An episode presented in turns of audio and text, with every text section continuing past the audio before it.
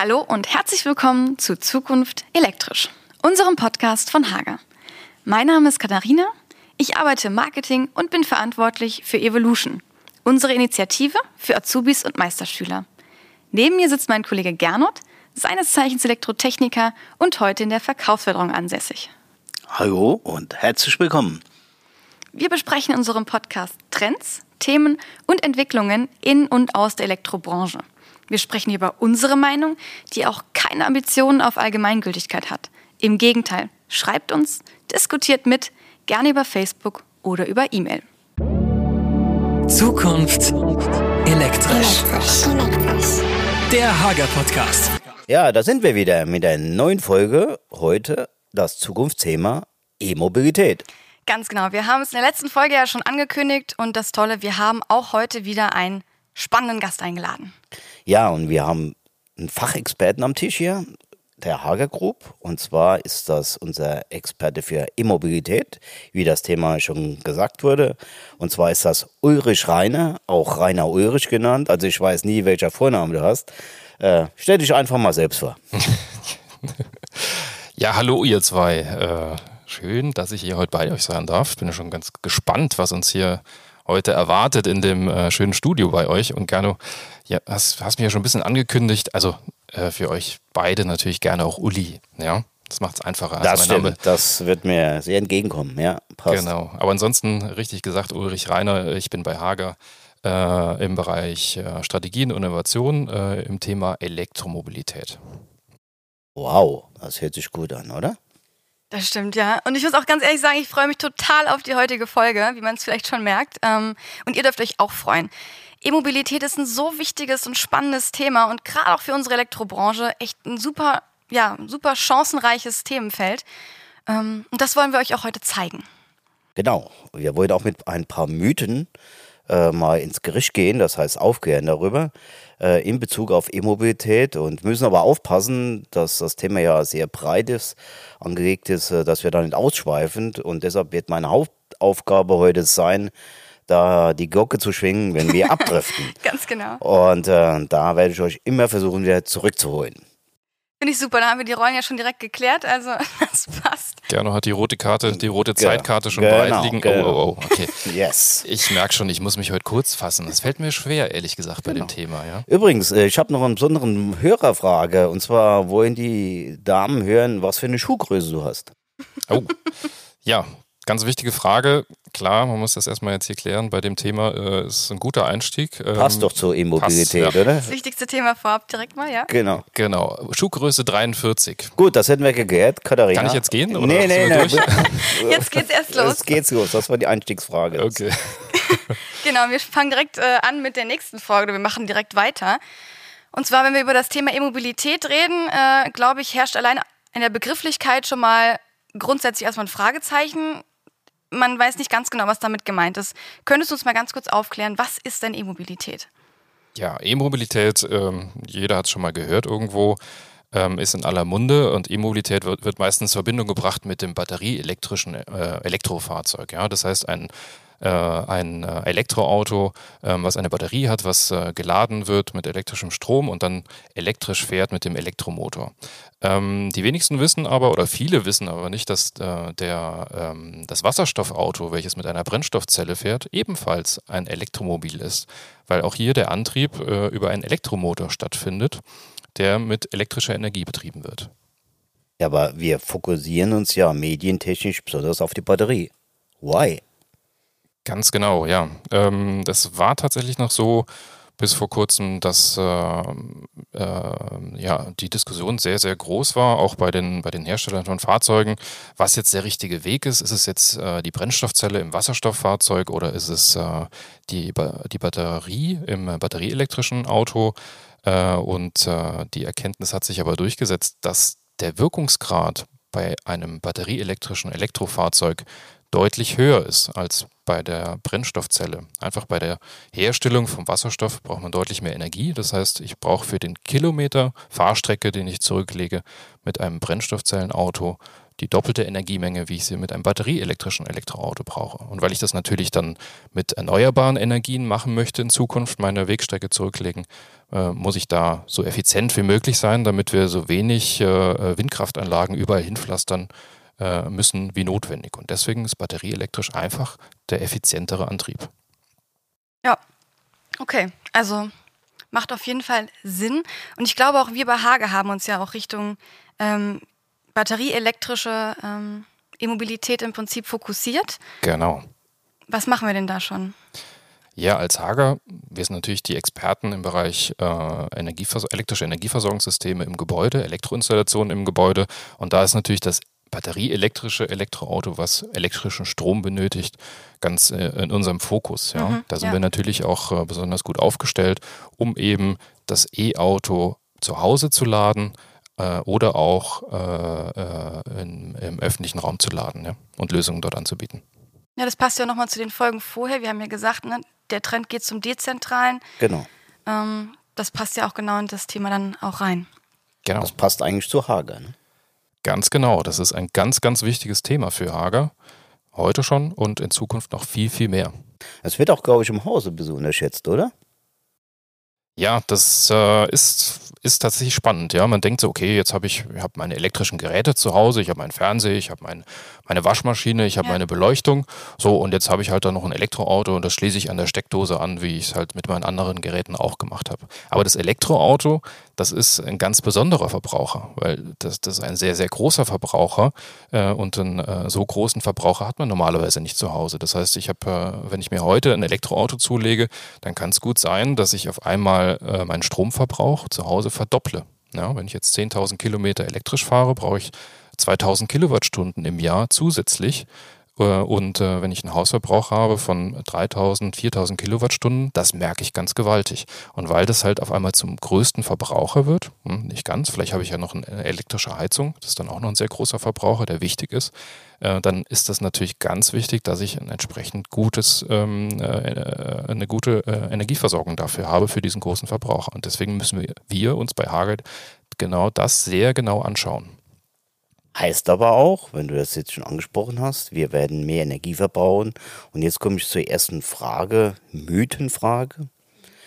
Ähm, reicht der Strom überhaupt, den wir momentan generieren in Deutschland für so eine Geschichte E-Mobilität? Ja, spannende Frage. Ich muss sagen, die Frage, die ist mir schon ganz, ganz oft gestellt worden an diversen Stammtischgesprächen äh, und euch wahrscheinlich auch. Da kann ja. man eine ganz einfache Antwort geben. Was schätzt ihr denn, oder ich frage mal in eure Richtung, ja, was schätzt ihr denn, wie viel Strom brauchen wir in Deutschland mehr, wenn alle 48 Millionen oder sagen wir 45 Millionen äh, Fahrzeuge, die wir heute haben, auf Elektromobilität, batterieelektrische Elektromobilität umgestellt werden würden? Was schätzt ihr denn? Wie viel Prozent? Boah, gute Frage. Sehr schwierig, ja. Also ich weiß auf jeden Fall aus Vorgesprächen, dass es auf jeden Fall nicht so viel ist, wie man meinen könnte. Also ich würde jetzt mal einen raushauen, ich würde sagen, ein bisschen mehr wie 10 Prozent, oder? Der Gerno hier, also der, ja, ich merke schon, du bist im Thema drin. Gerno, nee, ich ja? bin Klugscheißer. Also oh ja, und ein sehr guter. ja, ja.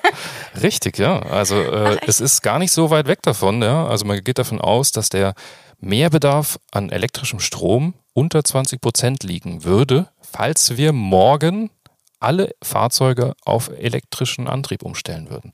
Das heißt, äh, äh, das ist gar nicht mal so viel und die Energieversorger äh, halten das gar nicht für unmöglich, dass man mit dem bestehenden Kraftwerkspark diese, diesen, diesen ähm, Mehrbedarf sogar schon decken kann mit dem Kraftwerkspark, den wir heute haben. Aber jetzt muss man ja sagen, wir stellen ja nicht den Schalter um in Deutschland und haben nächstes Jahr komplett Elektromobilität. Ein Fahrzeug ist 15 Jahre auf der Straße, bis ein neues Fahrzeug angeschafft wird. Das ist ja ein langsamer Prozess. Ja, das heißt, äh, es kommt jedes Jahr kommen äh, neue Fahrzeuge dazu. Und wir sind jetzt tatsächlich bei über einer Million Elektrofahrzeuge in Deutschland, aber da fehlen ja noch 47 Millionen, die auch noch elektrifiziert werden müssen. Das heißt, das ist ein Weg, und da kann man natürlich dann, oder das ist auch unsere Aufgabe bei Hager, die Infrastruktur, die dezentrale Infrastruktur zur Stromerzeugung im Gebäude dann entsprechend Stück für Stück aufzubauen, um dann natürlich, das muss unser Ziel sein, so viel wie möglich erneuerbare Energien äh, in das Elektrofahrzeug zu Hause zu bringen und damit dann erneuerbar äh, und äh, damit emissionsneutral zu fahren. Ja, das ist ja im Prinzip das, das große Ziel, was wir uns ja auf die Fahne geschrieben haben. Aber du hast auch direkt hier schon einen weiteren Mythos angesprochen, den ich gerne mal aufdecken würde oder ähm, ja mal besprechen würde.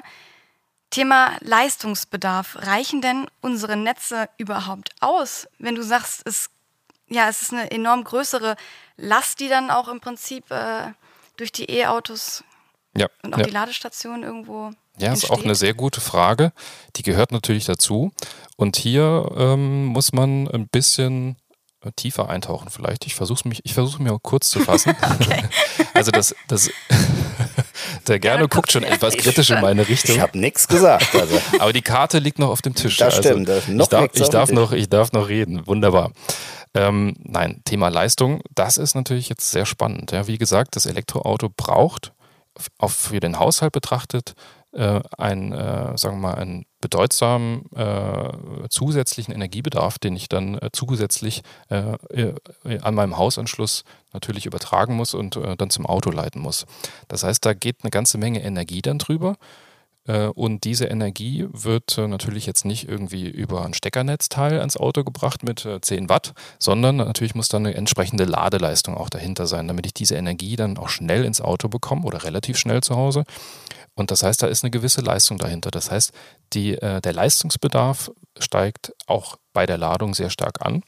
Das heißt, wenn das äh, Fahrzeug lädt, brauche ich sehr viel Leistung im Gebäude, um das Fahrzeug zu laden.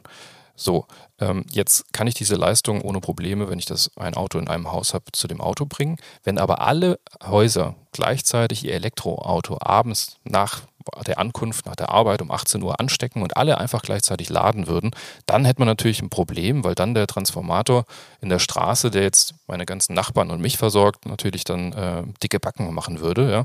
Und auch die Zuleitung, die wird wahrscheinlich dann äh, deutlich wärmer als eigentlich äh, dafür ausgelegt. Und da haben wir ein Problem. Aber das Problem lässt sich ganz einfach lösen. Übrigens, das Problem hätten wir auch, wenn alle gleichzeitig äh, die Waschmaschine und den Trockner einschalten würden. Aber diese, das ist das Stichwort Gleichzeitigkeitsfaktor.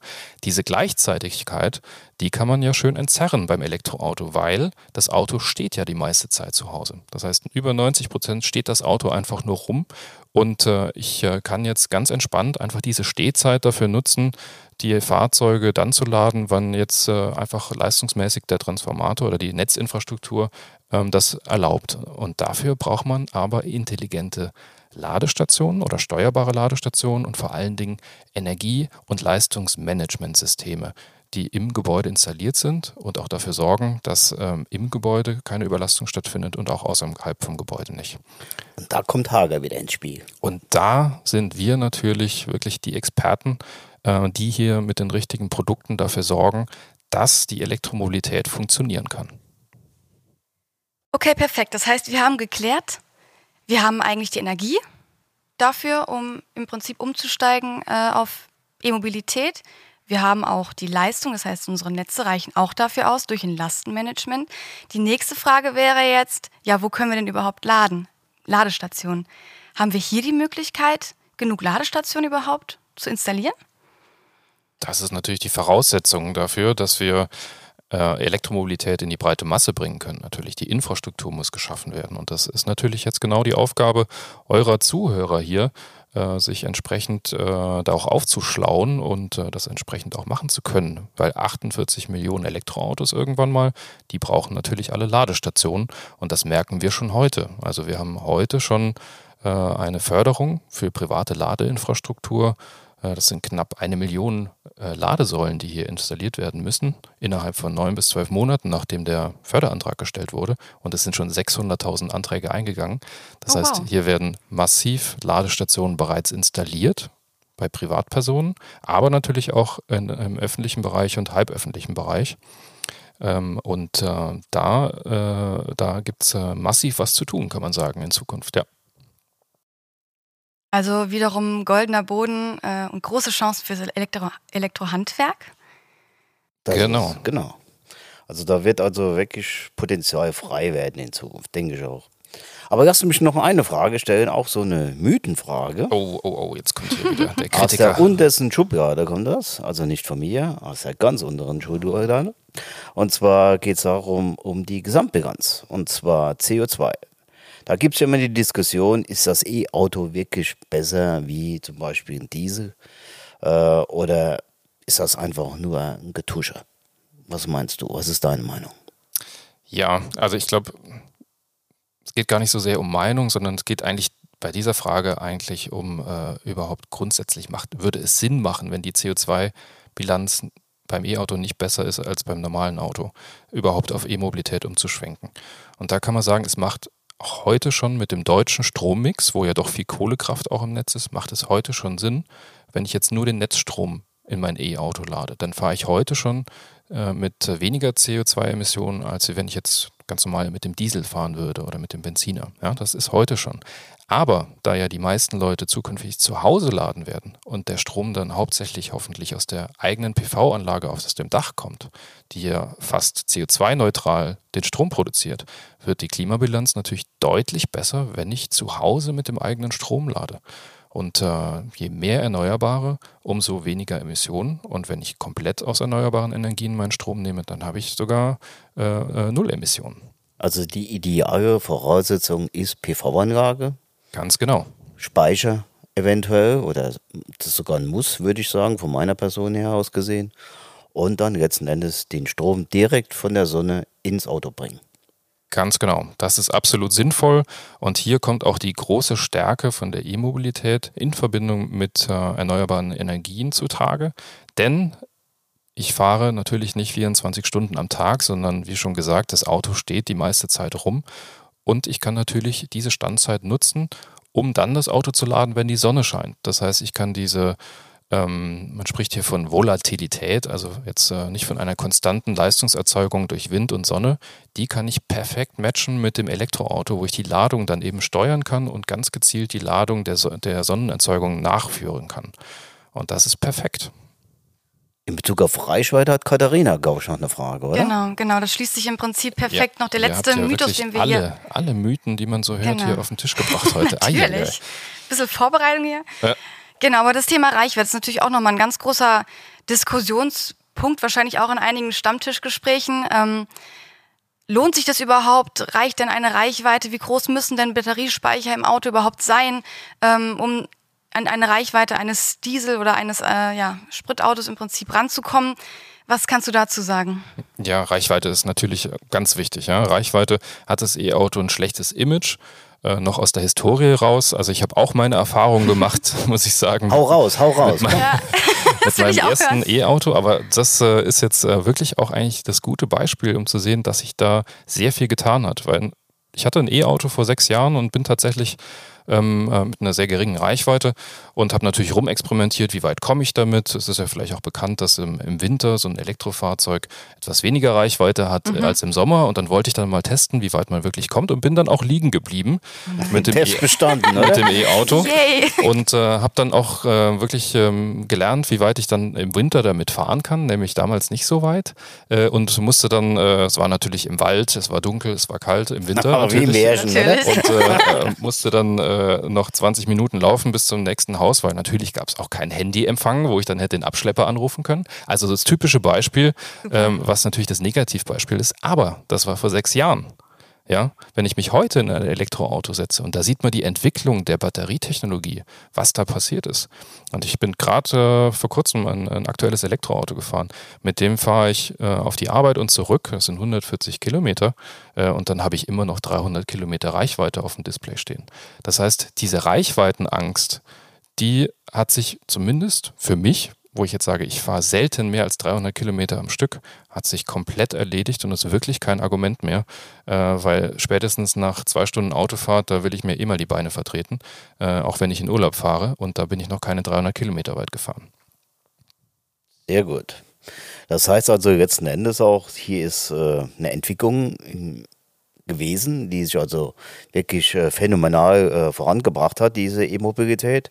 Heißt allerdings auch, dass äh, das auch Potenzial hat für Handwerk und Industrie nach wie vor.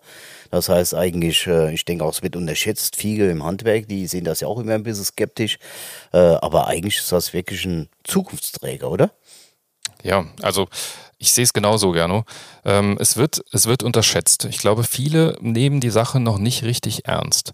Aber man muss sich mal vor Augen führen, äh, was passieren wird in nächster Zeit. Im Moment sieht man so ab und an mal ein E-Auto da rumfahren.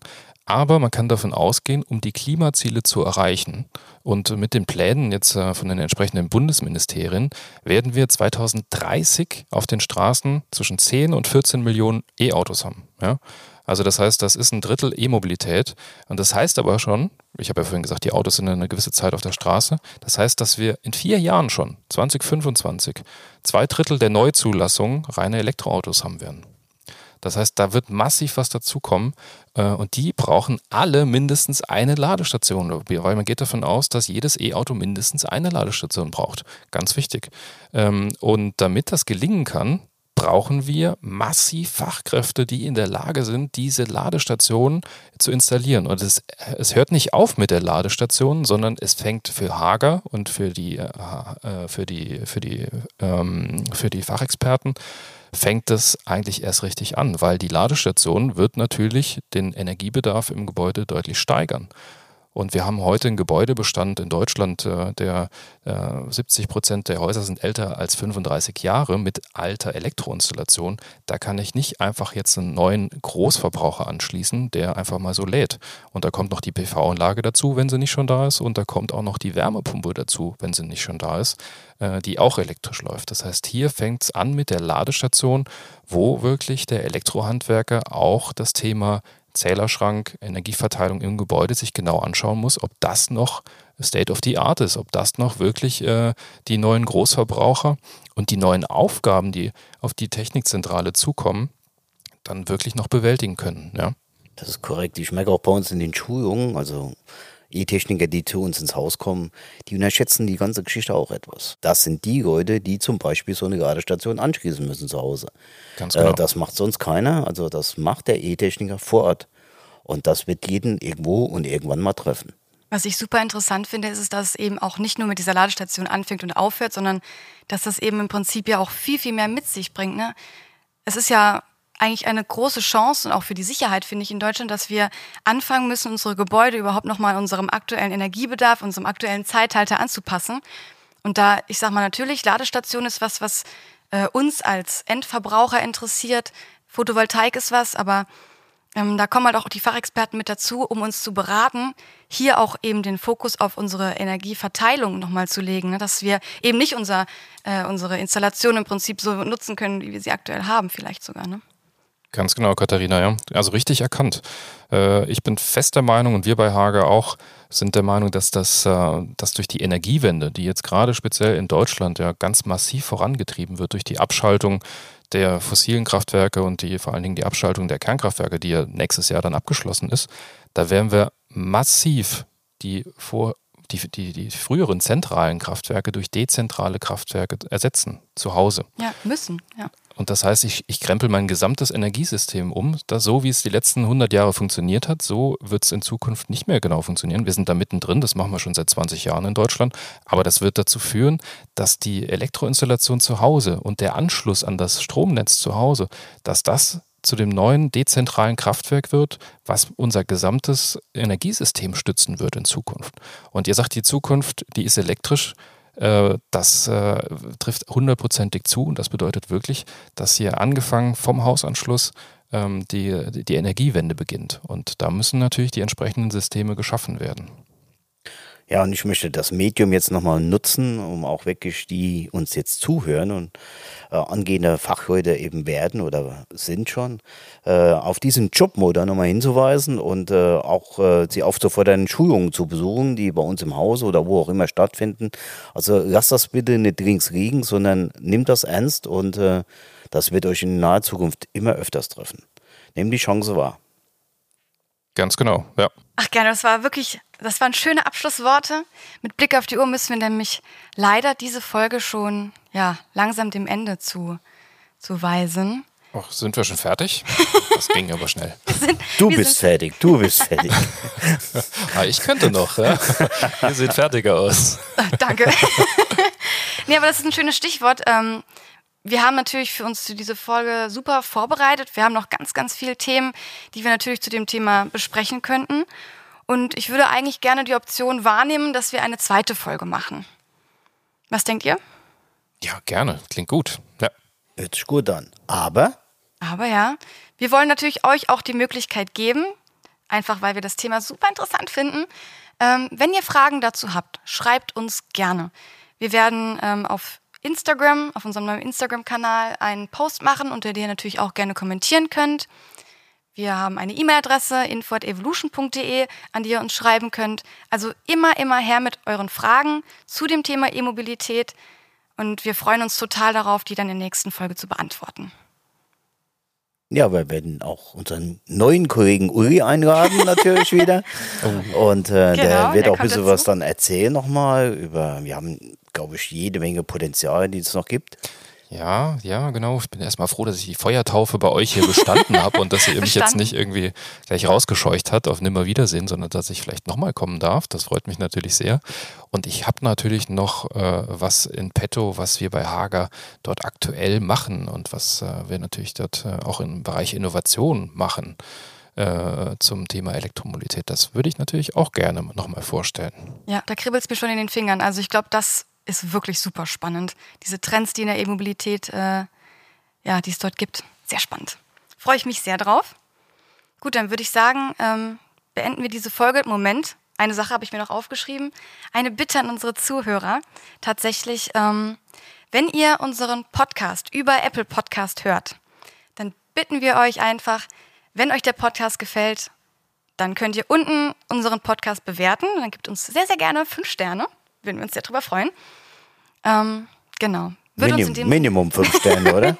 Minimum fünf Sterne. Minimum fünf Sterne. Also gerade auch für diese Folge die hat mir sehr viel Spaß gemacht. Genau. Das ist nur eine kleine Bitte von unserer Seite. Und dann würde ich sagen, Ja. war's. Jetzt sagen wir danke, Uli, dass du da warst. Warst Ja. ein sehr angenehmer Gesprächspartner. das stimmt. Danke, danke für Und die äh, Einladung. du darfst wiederkommen. Du darfst wiederkommen. Okay, ich freue mich. Vielen Dank. Wir danken auch. Ciao. Ciao.